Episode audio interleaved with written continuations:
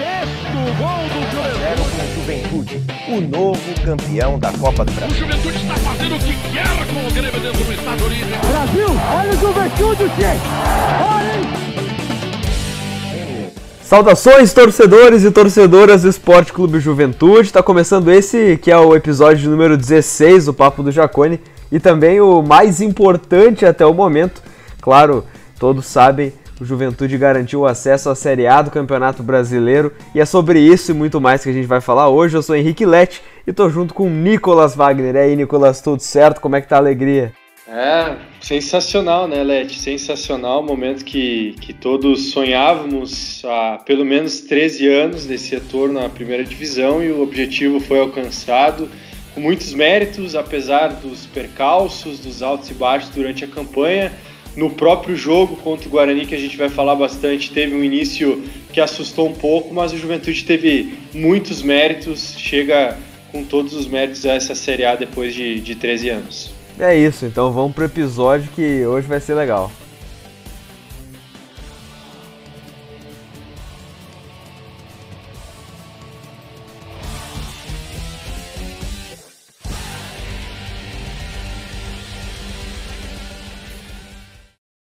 Quarenta e nove minutos.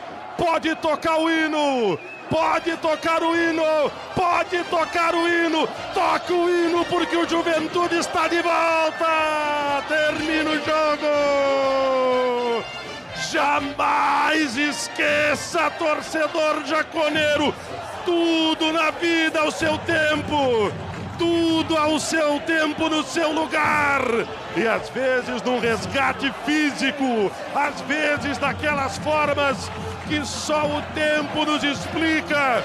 O Juventude volta fazendo uma regressão no local que foi um símbolo. Em 2009, nesse estádio, o Verdão caiu para a Série C. Hoje, aqui no Brinco de Ouro, o Juventude sobe para a Série A. O Juventude Grande do Sul, a terceira força consolidada. E a gente começa com a narração do Gilberto Júnior, da Rádio Caxias, dos momentos finais do acesso do jogo que culminou o acesso à Série A do Campeonato Brasileiro. O Juventude venceu o Guarani por 1 a 0, conseguiu é, se distanciar bem do CSA, que de qualquer maneira já não venceu o Náutico também, então se o Juventude empatasse já teria garantido o acesso, mas de qualquer maneira conseguir ele com uma vitória do jeito que foi, ainda terminando na terceira colocação do Campeonato Brasileiro, certamente foi o melhor cenário possível para essa rodada. E tu, Nicolas, participou da transmissão da Rádio Grenal, que transmitiu o jogo com a narração do Ângelo Afonso, um trabalho muito legal de vocês. Comentou a partida, acompanhou ela é, com, de uma maneira analítica, né? Precisou estar ali bastante concentrado e focado. O que tu viu desse jogo no início dele que tu comenta antes com a gente, que te deixou um pouco preocupado, e depois qual foi essa virada na chave que fez o Juventude é, jogar de uma maneira madura e sair do, do jogo com os três pontos e, consequentemente, com acesso à Série A? Bom, primeiro que pessoalmente foi uma honra e um privilégio ter comentado essa partida em uma das grandes rádios do, da capital do Rio Grande do Sul a Grenal fez uma cobertura bacana da, da, da, dessa partida decisiva do Juventude. E é claro que fica a expectativa. Eu estava na torcida ali, mas tinha que ter também o olhar analítico. E o início do jogo, ele, ele tem, logo aos quatro minutos, uma grande chance do Guarani, com o Vagninho saindo na cara ali do Luiz Carlos, que, que fez uma defesaça.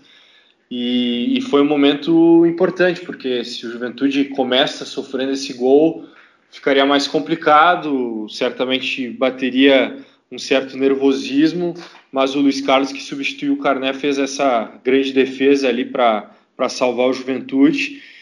E foi um lance que comprovou em um primeiro momento que o Guarani não entrou de sangue doce, como se especulava. Teve toda a polêmica envolvendo a, a possível mala branca paga pelo, pelo CSA para o Guarani. O próprio CSA tentou fazer uma catimba lá no jogo contra o Náutico, atrasando a entrada em campo, para que os jogos paralelos que aconteceriam em simultâneo também atrasassem e tal, mas não adiantou de nada tudo isso, porque o Juventude, depois desse início um pouco nervoso, um pouco ansioso, que era algo natural pela importância da partida, depois desse início, depois dessa chance, claro, do Guarani, o Juventude tomou as rédeas da partida e teve, no geral, uma atuação muito consistente nesse jogo contra o, o Guarani o Pintado que teve o retorno do, do Capixaba, que foi uma peça importante ao longo da campanha. Ele fez um bom jogo contra o Guarani, muito ativo ali pelo lado direito. O Rogério acabou começando no banco, mais uma vez, sendo preservado do início pela parte física, e o Mateuzinho jogou deslocado, aberto pelo lado esquerdo, mas também teve um papel fundamental, eh, dando assistência para o gol do Cajá. E era aí que, que eu queria chegar, né? O, o, gol do Cajá, uma pintura, não foi o primeiro golaço que ele fez na Série B, foram alguns durante a campanha. De cabeça eu vou lembrar, por exemplo, do, do gol contra o, o Paraná, lá na Vila Capanema, ainda no, início da campanha. Ele já tinha feito um gol de fora da área na estreia também contra o CRB. Contra o Paraná no Alfredo Jacone, ele teve uma atuação de luxo, mas sem dúvida o, o grande gol dele nessa Série B foi esse gol contra o Guarani, e nada mais justo de que o cara que estava lá em 2007 no rebaixamento do Juventude tenha sido responsável pelo golaço do acesso. E outra coincidência do, do destino, que eu até destaquei na, na transmissão da Rádio Grenal, contra o mesmo Guarani que o Juventude perdeu em 2009 no Brinco de Ouro e acabou sendo rebaixado para a Série C. Então, algumas coincidências que marcaram esse jogo do acesso. E a, a postura do Juventude ela foi é, muito consciente, principalmente depois que conseguiu esse gol. Um gol com a marca do Juventude do Pintado, o Mateuzinho roubando a bola ali no campo de defesa, saindo para o contra-ataque. Ele consegue limpar bem a marcação, encontra o Cajá no meio, e aí a linha de defesa do Guarani estava toda correndo para trás e o Cajá teve esse espaço que é mortal para um jogador da qualidade dele, um chutaço muito feliz, sem chances para o Mesquita. E a partir do gol, o Juventude realmente teve o controle total do jogo, se fechando em boa parte do tempo, mas quando com a posse de bola, conseguindo reter ela de uma maneira eficiente. Teve um momento de, de maior preocupação no início do segundo tempo, em que o, o Felipe Conceição ele mexe na, na equipe, ele adianta o Pablo, lateral direito, para a ponta direita, coloca o Lutic na lateral e o Lucas Crispim também participando bastante dessas triangulações pelo lado direito. Ali o, o, Guarani teve um domínio territorial, embora não tenha transformado isso em situações claras de gol, mas aquele início do segundo tempo foi um momento um pouco mais complicado para o Juventude. Mas aí as trocas fizeram com que o Ju retomasse o controle absoluto do jogo. O Eltinho acabou sentindo a panturrilha, entrou o Helder, que deu uma, uma consistência, um vigor maior para esse lado esquerdo defensivo que estava sofrendo um pouco justamente com esses avanços do Guarani e principalmente do meio para frente. As entradas do Rogério e do Everton deram um gás novo para a equipe, depois entrou o Bochecha e a bem da verdade é que o Juventude esteve muito mais próximo de fazer o segundo gol do que o Guarani de empatar o jogo. Eu lembro aqui de cabeça de, de quatro lances de perigo do Juventude. Teve o gol anulado do Mateuzinho, depois de um grande cruzamento do, do Cajá. E, e aliás, ainda sobre o Cajá, ele, a essa altura da carreira, ele sabe que não vai conseguir ser tão intenso, tão participativo, mas sempre que ele toca na bola, algo de bom acontece. É impressionante foi golaço, ele deu uma caneta e ele deu esse cruzamento perfeito para o Grampola. O Mateuzinho fez o gol, mas foi anulado por impedimento. A Juventude depois tem uma finalização do Rogério pelo lado direito, dentro da grande área. Tem uma cabeçada do Emerson depois de cobrança de escanteio e tem um chute de fora da área do, do Everton colocado que quase fez o gol. Quer dizer, foram quatro chances claras do Juventude no segundo tempo para matar o confronto, enquanto o Luiz Carlos depois daquela grande defesa no primeiro tempo, fez intervenções ali sem um grau de dificuldade grande. Quer dizer, vitória incontestável do Juventude, assim como o acesso, porque por mais que tenha tido altos e baixos, a gente pode falar mais da campanha, mas o Juventude sempre soube reagir, sempre soube dar a volta por cima e por isso pintado a, a comissão técnica, o grupo de atletas e a direção está mais do que de parabéns por esse acesso. É, a gente comentava no último episódio, né, que a atuação ela tinha que ser madura e acho que foi realmente é, essa maturidade do time dentro de campo que fez a diferença, né? A gente viu o Guarani, mesmo um bom começo de jogo sendo controlado pelo Juventude depois daquela chance clara que eles criam. Aí depois do segundo tempo também foi mais ou menos nesse sentido, né? A gente viu um Guarani tentando iniciar o segundo tempo de uma maneira mais intensa, buscando o gol. O Juventude soube proteger bem a área e depois é, até desafogar muito desse, é, dessa intensidade ofensiva do Guarani, e aí acabou ficando até um pouco tranquila a partida, né? O Guarani criou pouco, ele assustava mais com bolas na área que o Juventude é, facilmente controlava com o Emerson, principalmente, que fez uma boa partida, e com o Augusto também, que tem uma sequência boa de partidas também. Então o Juventude teve maturidade nessa, que é a partida que, é, em que o nervosismo ele poderia é, estar mais à flor da pele do que nunca. E nesse caso o Juventude foi perfeito, soube é, explorar as suas valências, né? E, e, uma delas, se não a mais importante, acabou resolvendo o jogo, foi justamente o Renato Cajá, num arremate de média distância. E, e assistindo a partida com, com amigos eu comentava: olha, é, esse é o jogo para o Cajá em, em, uma falta, em, em, um escanteio que ele pudesse botar a bola com o veneno, em algum lance ele resolver, porque ele tem o talento para isso. Foi assim no jogo contra o Imperatriz, né, em 2019, pela Série C. É, ele resolve o jogo em, em, alguns lances, uma falta que até não foi tão bem batida, mas entrou.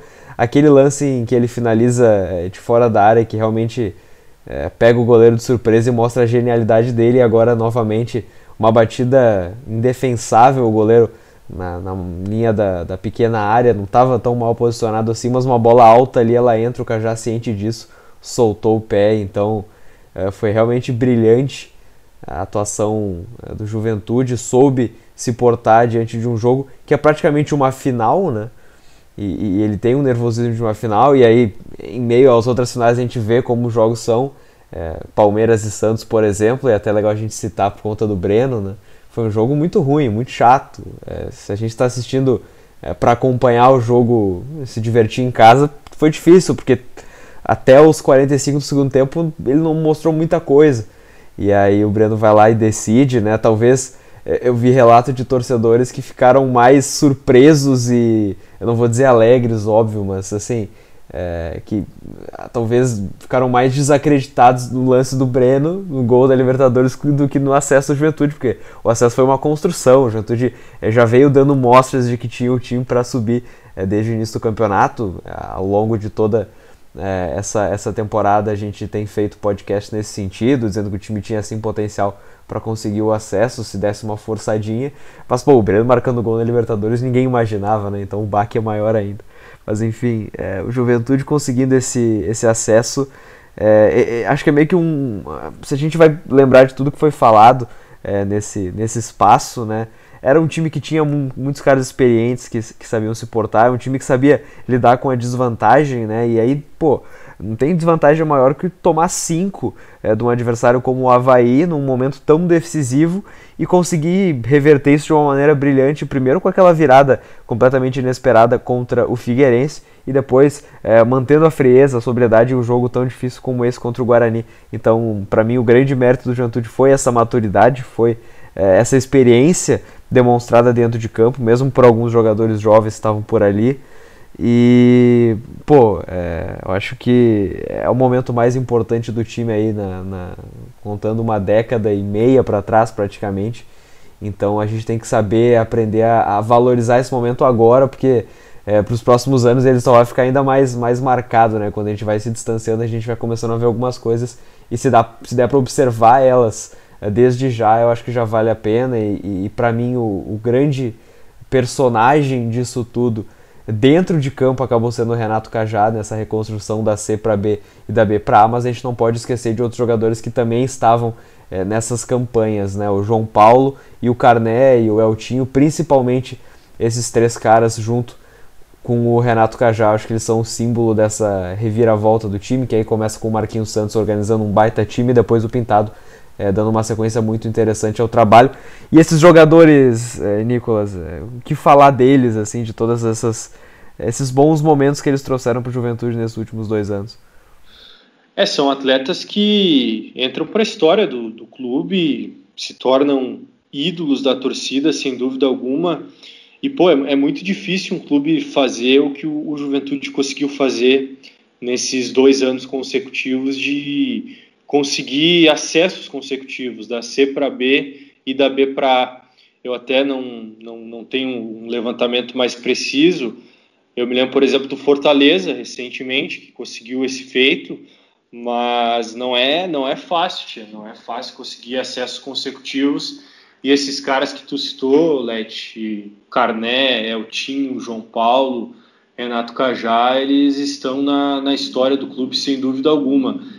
E como é o futebol, né? Pegando o exemplo do Renato Cajá, vamos lembrar lá o início da temporada em que ele retorna da Ponte Preta depois do empréstimo e ele queria ter permanecido na Ponte, queria ter ficado por lá depois do, do empréstimo que, que ele teve ao conseguir o acesso da Série C para a Série B para o Juventude. Aí na reta final da Série B ele foi emprestado para a Ponte e a ideia dele era permanecer na Ponte para a temporada de 2020. Mas aí o Juventude fez questão de, de trazer ele de volta porque era uma peça muito importante para o elenco. O passe dele estava vinculado ao Juventude e o, o Cajá foi extremamente profissional, né, respeitou o desejo da, da direção e foi uma peça fundamental ao longo da temporada, referência técnica, a referência até comportamental, por ser uma liderança junto com o João Paulo, e um jogador que tem qualidade de Série A, né? só, não, só não estava jogando a Série A pela questão física de, um atleta que já tem uma idade avançada, mas agora ele terá a oportunidade de, de disputar uma Série A pelo Juventude. E o mesmo vale para esses outros três atletas. O João Paulo foi uma peça chave, tanto no time do Marquinhos Santos lá atrás, na Série C, quanto no time do, do Pintado, fazendo esse papel de uma liderança e, e, de um cara fundamental na saída de bola, principalmente, pegando essa bola entre os zagueiros, fazendo a saída de três, também uma peça fulcral na organização defensiva do Juventude, eu lembro quantas vezes tu citou, Lete, o, o fato de o João Paulo ser o cara que coordena essa subida da marcação, essa pressão. Ele, como primeiro volante, ele teve esse papel importantíssimo. O Eltinho foi um jogador que oscilou ao longo da temporada, por exemplo, no jogo contra o Havaí, ele teve um desempenho abaixo, falhou em dois gols, pelo menos, do, do Havaí, mas também capitão do time, um cara muito eficiente e, importante no apoio, principalmente, chegando à linha de fundo. A Juventude construiu boas situações ao longo da Série B com essas ultrapassagens do Eltinho. E no gol, o, o Marcelo Carné, que, enfim, foi decisivo em vários jogos do, do Juventude. E foi um atleta que, é verdade, falhou contra o Havaí, mas foi um ponto fora da curva do que foi o desempenho do Carné nesses dois últimos anos com a camisa do Juventude. O Luiz Carlos conseguiu substituir a altura a ele no jogo decisivo contra o Guarani, mas acho que até a, a maneira como o torcedor recepcionou ali o, o Carné e, e, levantou ele lá na praça, na praça Dante Alighieri depois do acesso em Caxias, acho que mostra da, da idolatria que ele criou também com a torcida do Juventude assim como esses outros três caras que, que nós citamos. É, é verdade. É, sempre, né, a gente lembra o pessoal que, que conquista acessos e, e, títulos com os clubes, né? A gente vê até hoje os personagens de 94 sendo exaltados. E, é, como eu falei, o distanciamento do tempo ele faz os personagens serem maiores, mais inalcançáveis, mas é muito legal a gente ver como é, esses caras eles estão podendo ter um tamanho tão grande quanto o de ídolo de 94 que a gente cita até hoje aí, né? Pô, a gente vê o que o Odair representou, pô, a gente fala do, do Isoton até hoje, né? Então, é, o Juventude em 94 ele foi muito marcante, foi eternizado em, em músicas e, e, tudo mais. Então, é, nada mais justo do que a gente valorizar esse feito do Juventude em 2020 em barra 2021, né? E, pô, é, aí a gente lembra do Mario e aquela fala icônica dele que até hoje ela motiva e carrega né, um, um, símbolo muito grande. E é claro que os anos posteriores acabaram engrandecendo aquele feito, porque o Juventude ficou muito tempo na Série A, né? Foram três temporadas depois e agora retorna, então tem esse um pouco desse sentimento de, de nostalgia de estar tá vendo o Juventude novamente numa Série A, não só para nós, mas para quem gosta de futebol também. E ao mesmo tempo vem aquele medo, né? Pô, será que o Juventude vai chegar e vai ficar? Será que vai chegar e vai cair? Como é que vai ser? Vai bater e vai voltar? Tem estrutura? Qual é a tua opinião sobre isso, Nicolas? Primeiro sobre essa discussão, é, se tu acha que é pertinente de, de se fazer ela agora, é, com todo esse dinheiro que o Juventude vai ganhar e tudo mais, as prioridades, o que tem sido discutido internamente no clube, é, ou se é algo para a gente pensar depois e é melhor aproveitar o momento? Não, é claro que tem que aproveitar o momento, mas o planejamento já começa para essa temporada de 2021, que será na Série A, na Elite, depois de, de 13 anos. E eu, sinceramente, Leti, eu sei que existe uma, uma discussão forte por trás disso, mas eu só vejo benefícios de se jogar uma Série A. Primeiro pela, pelas receitas. O Juventude deixa de receber uma cota de 6 milhões de reais da televisão para receber uma cota de 30 milhões. É algo incomparável. Então, financeiramente, vai ser muito bom uh, para o clube. Tem o um aspecto da visibilidade, que vai ser muito importante. Eu até estava fazendo um exercício de reflexão, mas imagina só, o Gabigol vai jogar no Alfredo Jacone, o, o Marinho vai jogar no Alfredo Jacone, o Hulk vai jogar no Alfredo Jacone, enfim, a, a, visibilidade que isso traz ela é imensa e permite também ao clube criar relações com esses clubes grandes do, do futebol brasileiro. O Juventude ele tem como característica ser um clube formador e a gente espera que um ou outro que seja atleta da base possa ser aproveitado nessa temporada, com a visibilidade de uma Série A, a possibilidade de fazer um, um bom negócio com jovens atletas, ela cresce consideravelmente. E assim, é tudo questão do juventude não fazer loucuras, não dar o um passo maior que a perna, para, no caso de eventualmente ser rebaixado, o que não seria nada absurdo, né? Nós sabemos da dificuldade da, da Série A, eu vejo a Juventude com boas condições de permanecer, mas não é nenhum absurdo imaginar que a Juventude possa bater e voltar. Mas o importante é que não se façam loucuras. E eu vejo nessa direção esses pés no chão. Foi assim ao longo do, do, das últimas temporadas. A parceria com a LA Sports ela é muito importante e foi renovada para a temporada de, de 2021. Se não fosse a, a LA o Juventude não teria conseguido montar um elenco tão forte como montou para essa última Série B. Então eu vejo um clube que, que tem uma, uma, uma condição boa, está se estruturando, o Jacone está passando por melhorias, nós estamos vendo aí a campanha Iluminar o Jacone, o gramado também vai passar por melhorias. Então eu vejo um clube estruturado que não chegou aqui por acaso e só terá benefícios jogando a Série A do Campeonato Brasileiro. E reitero, o Juventude tem condições sim de se manter na primeira divisão, fazendo o planejamento correto, mas também se for para bater e voltar, que seja, que seja, porque o Juventude ele vai arrecadar uma grana boa, vai voltar a ser muito visto, não só aqui no Brasil como no exterior. Agora o Brasileirão tem direitos de transmissão em, em outros países. Enfim, vai ser muito muito bacana, é muito importante para o clube essa participação na, na Série A e até entrando na questão montagem do elenco, que, que a gente vai debater certamente ao longo dos próximos episódios também, mas eu vejo que o Juventude tem uma espinha dorsal a partir dessas peças experientes que citamos, em especial João Paulo e o Renato Cajá, próprio Marcelo Carné, e só que não dá para se basear só nesse elenco da Série B. Né? A realidade de Série A é outra, é um nível muito acima que o Juventude vai precisar se reforçar bem. E aí um, um, uma parcela do mercado que eu acho muito interessante de se observar são de jovens jogadores de equipes grandes do futebol brasileiro que não serão aproveitadas. Tem vários clubes aqui no Rio Grande do Sul, a dupla Grenal é um exemplo de times que têm muitos atletas jovens com potencial, mas que acabam não sendo aproveitados pela qualidade do elenco. E ali eu acho que o Juventude pode buscar um, bom nicho de mercado para montar esse elenco, aproveitando também as principais peças desse acesso. É, eu tô contigo, essa é uma estratégia legal.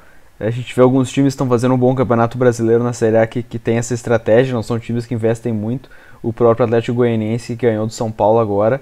Tem jogadores emprestados de diversos times, né? O, Janderson fazendo um bom campeonato do Corinthians, o Nicolas, né, com o lateral deles, que é do Atlético Paranaense, o próprio Natanel, que não é necessariamente um jogador jovem, mas emprestado pelo Inter, marcando gol importante para eles. É, eu acho que é interessante sim, uma estratégia muito boa e a gente precisa ver como o Juventude vai desenvolver ela, mas é, só de, de já ver que o, o, foco vai ser também na parte estrutural, né, de dar uma reformada, reformulada no CT, é, que já está em uma condição muito melhor do que esteve antes, mas é, podendo melhorar a estrutura além dos campos. É, no próprio Jacone com a questão da iluminação, como tu bem citaste, né, que tem a campanha já está rolando e, e, é interessante que o Juventude já faça mesmo, porque a gente sabe a diferença né, que, que o refletor, a, LED faz, é, liga e desliga quando quer, é, faz aquele tem uma, uma iluminação muito mais interessante para quem vai assistir o jogo também, para a TV fica uma outra coisa, então é, realmente é uma, uma exposição muito maior que o Juventude vai ter. E aí eu já penso, por exemplo, é, no FIFA, né? O Juventude vai estar tá lá com o logo, com o uniforme. O FIFA é um game muito jogado, por mais que não tenha os jogadores, né, que não são licenciados nesses últimos jogos, talvez até o FIFA que vai ser o 22 ali, talvez em algum momento licencie, mas só de ter o símbolo, a camisa, é, já expõe a marca de uma maneira diferente, né? Já deixa o Juventude em outro patamar que se for bem trabalhado vai ser interessantíssimo é, para um futuro, né, para o Juventude ter esse investimento grande. E, é, e, o que é legal agora de a gente ficar observando é realmente essa montagem do elenco, né, porque é, vai pegar a imagem ali do Instagram que o Juventude posta com todos os jogadores que fizeram parte do acesso, tem muitos deles com um contrato que é, termina no final da temporada, é, com um contrato até o campeonato estadual, é, jogadores que talvez é, tinham um papel numa Série B, mas para uma Série A o papel deles vai ter que ser outro, então é uma informação que ela tem que ser feita com muita frieza, né? E acho que se vai deixar a emoção falar mais alto, o Juventude pode acabar tomando decisões que é, podem comprometer no futuro, né? E, e ainda assim, pô, é, falta aí menos de um mês para estreia no Campeonato Gaúcho, dia 27 de fevereiro contra o Inter.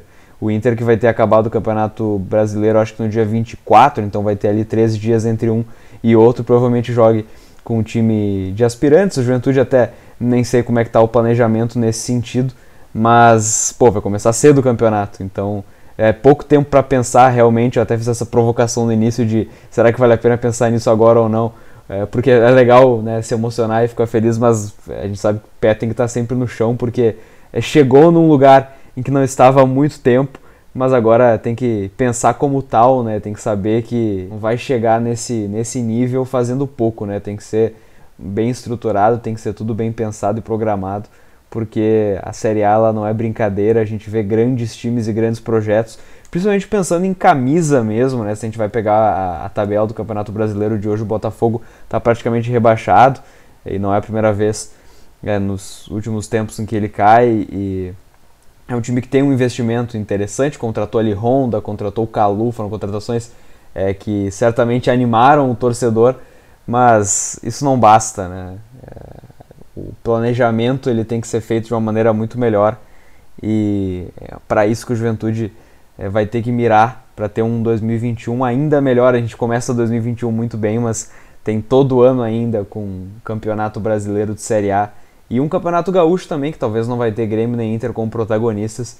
E quem sabe o Juventude consegue emendar um acesso com alguma conquista legal, né? Como, como um estadual que não vem há tanto tempo. É sonhar um pouquinho, mas sabendo que os outros times eles não talvez não vão estar com o mesmo interesse. É também uma possibilidade interessante. Aí já dando bastante minutos para jovens também do Brasileirão de Aspirantes. A gente sabe que vai ter alguns que vão subir. Então é sempre legal o Juventude utilizar um pouquinho de, de, de, de cada, assim, aproveitar ao máximo o estadual, apesar de, de ter esse pouco tempo de preparo entre final agora da Série B e início do estadual, porque é uma maneira interessante de se começar a temporada de 2021, que vai ser um pouco atípica também, né? não só pelo pouco tempo de pré-temporada, mas também pela ausência de torcida, é, pensando de uma maneira otimista num primeiro momento, né? quem sabe numa, numa reta final, no meio pro, pro final da, da Série A, a gente já consiga é, ver um estádio, talvez não com a capacidade máxima, mas já pensando em, em algum, algum, alguns torcedores para já darem uma agitada, a gente sabe que faz a diferença. De uma maneira geral, assim, Nicolas, o que tu pensa dessa transição agora pro Campeonato Gaúcho em, em menos de um mês? Já pensando na Série A, já dá para ir montando o elenco? É, como tu faria, assim, se fosse pensar num, num planejamento para ir contratando? Já vamos agora, já vamos arquitetando isso tudo? Esperar as competições terminarem, principalmente a Série A, para ver qual jogador que vai ter um contrato se encerrando e que pode o Juventude pode encontrar ele ali, de algum time que está caindo, por exemplo, um, um, Goiás da vida tem alguns jogadores interessantes, um Rafael Moro, pô, o Fortaleza com o Edson Paulista caindo, vale a pena já pensar nisso, é, dá para usar o galchão, o tempo do galchão um pouco para tentar os jovens, utilizar eles também, e aí já ir estruturando o time para a Série A, que vai alguns meses depois iniciar. Eu acho que é importante ter um, um, um, equilíbrio. Por um lado, é importante que se dê oportunidade aos jovens no, no Campeonato Gaúcho, essa gurizada que fez um, um, grande trabalho, uma grande campanha no Brasileiro de Aspirantes, mas eles inseridos dentro do time profissional. E aí eu acho interessante ter uma base ali desde o início do Campeonato Gaúcho. Talvez não os atletas que, que jogaram na maior parte da, da Série B, porque talvez eles demandem um período maior de descanso e também de pré-temporada para chegar numa condição física boa, mas que alguns atletas do, do, time profissional incorporem essa equipe já desde o início do Campeonato Gaúcho, junto com uma gurizada, porque por mais que o grande objetivo do Juventude na temporada seja a Série A e o planejamento vai todo ser voltado para isso na questão de contratações. Eu imagino que ao longo do galchão as contratações vão chegando paulatinamente. Eu não imagino que o Juventude vá ter um elenco pronto para a Série A no dia 27 de fevereiro, que é quando começa o Campeonato Gaúcho. Não, as contratações elas vão vir pouco a pouco. Mas no Campeonato Gaúcho, o Juventude ele precisa retomar um protagonismo que se perdeu nos últimos anos. O Juventude, ainda mais agora, como um clube de Série A do Campeonato Brasileiro, com um aumento da cota de televisão, não só no Brasileiro, mas também no Campeonato Gaúcho que o Juventude recebe por estar na Série A, ele precisa estar pleiteando coisas grandes do Campeonato Gaúcho, seja um título do interior e também a briga pelo título, porque não? Estar incomodando a dupla Grenal, que foi algo que o Juventude fez por muito tempo e que acabou se perdendo nos últimos anos. As últimas três campanhas, principalmente, foram muito ruins no Campeonato Gaúcho. Uh, e, e, especialmente nessa última, havia uma expectativa melhor porque o Juventude ele investiu também para o Gauchão.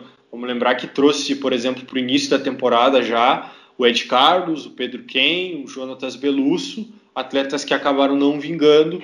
E no fim, o Juventude fez um campeonato gaúcho muito ruim, correndo até o risco de ser rebaixado, o que ficou impossível a partir do momento que a, a, a Federação Gaúcha cancelou o rebaixamento em função da, da pandemia e aí na reta final, na retomada do futebol, o Juventude já conseguiu ali duas vitórias contra Caxias e Brasil de Pelotas no começo do trabalho do Pintado.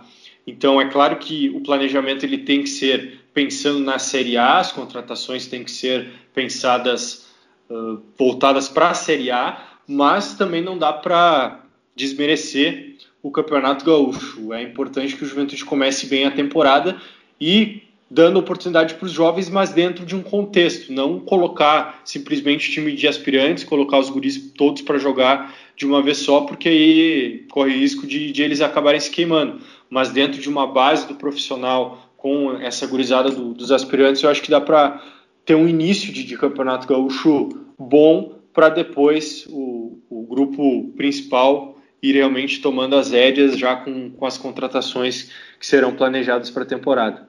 É isso aí. É um, é um, campeonato que ele permite isso.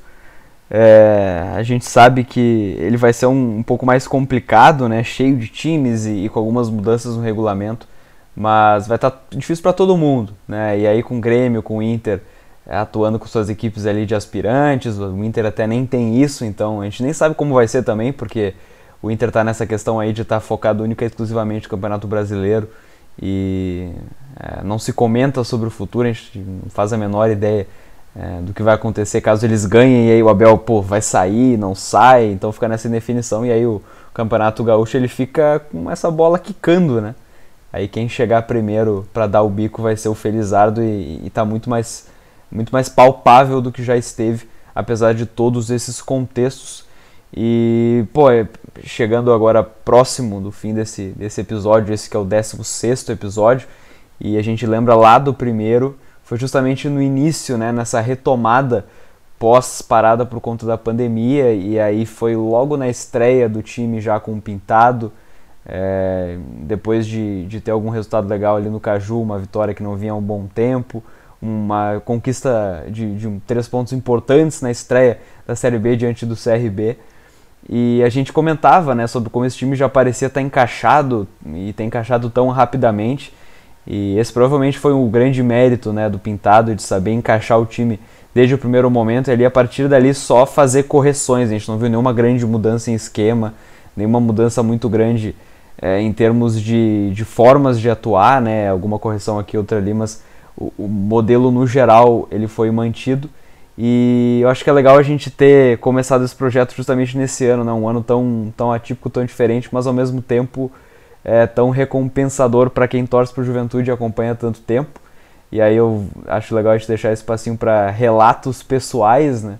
Porque eu com Juventude, a, a história ela tá desde, desde berço, mas naturalmente eu comecei a acompanhar mais, assim, de maneira fervorosa, de, é, de ouvir todos os jogos, de não perder nenhum detalhe, de estar sempre é, ligado no rádio ou buscando link, enfim é, acompanhando o time né, e participando de discussões em, em Orkut, em Facebook, é, quando eu estava ali com, com 10, 11, 12 anos, e aí o Juventude já tinha caído, o Juventude já estava descendo da, da B para C, da C para D, então eu acompanhei esse processo de queda, eu não vi é, de uma maneira sóbria esse Juventude na Série A.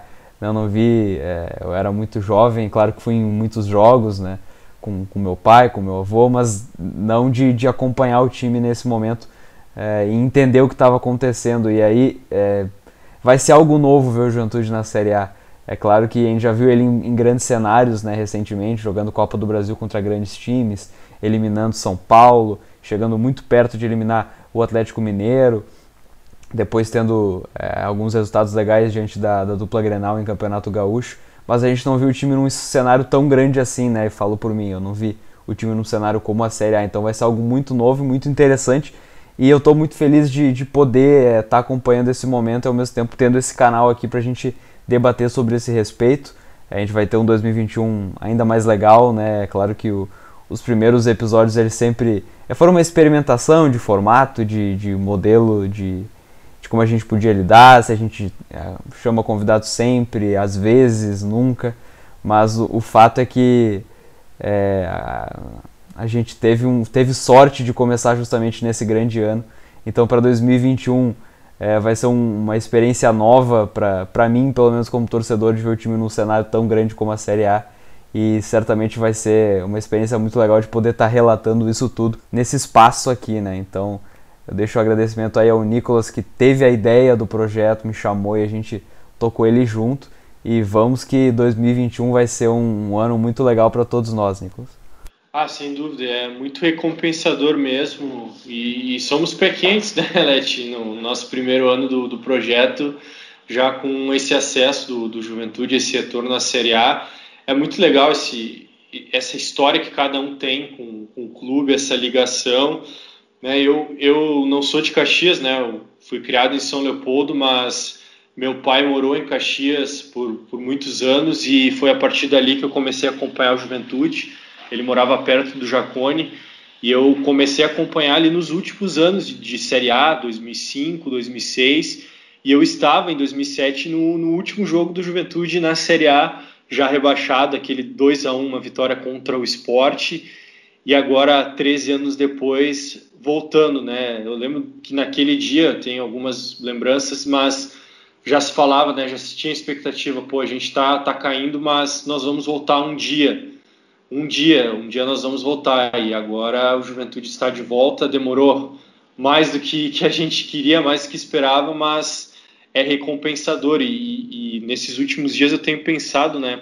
O quanto o torcedor do Juventude ele sofreu nos últimos anos e teve que ser realmente muito muito fiel ao clube para não abandonar, porque o Juventude ele chegou no fundo do poço ali em 2011, 2012, chegou ao ponto de, de não ter uma competição nacional garantida para a temporada seguinte, tendo que jogar a Copa do segundo semestre, ganhou lá em 2011 do Lajadense na final, em 2012 de novo com o Lisca ganhou do Brasil de Pelotas na final em 2013 conseguiu o acesso da Série D para a Série C e aí numa, numa condição mais estável e vindo nessa, nessa reconstrução nos últimos anos e é, é muito legal, né? O, o, torcedor ele acompanhava pelo rádio aqueles jogos quarta-feira de tarde de copinha em Júlio de Castilhos contra o Milan, em Garibaldi, em Cristiumal e agora o Juventude vai estar jogando no Maracanã, no Morumbi,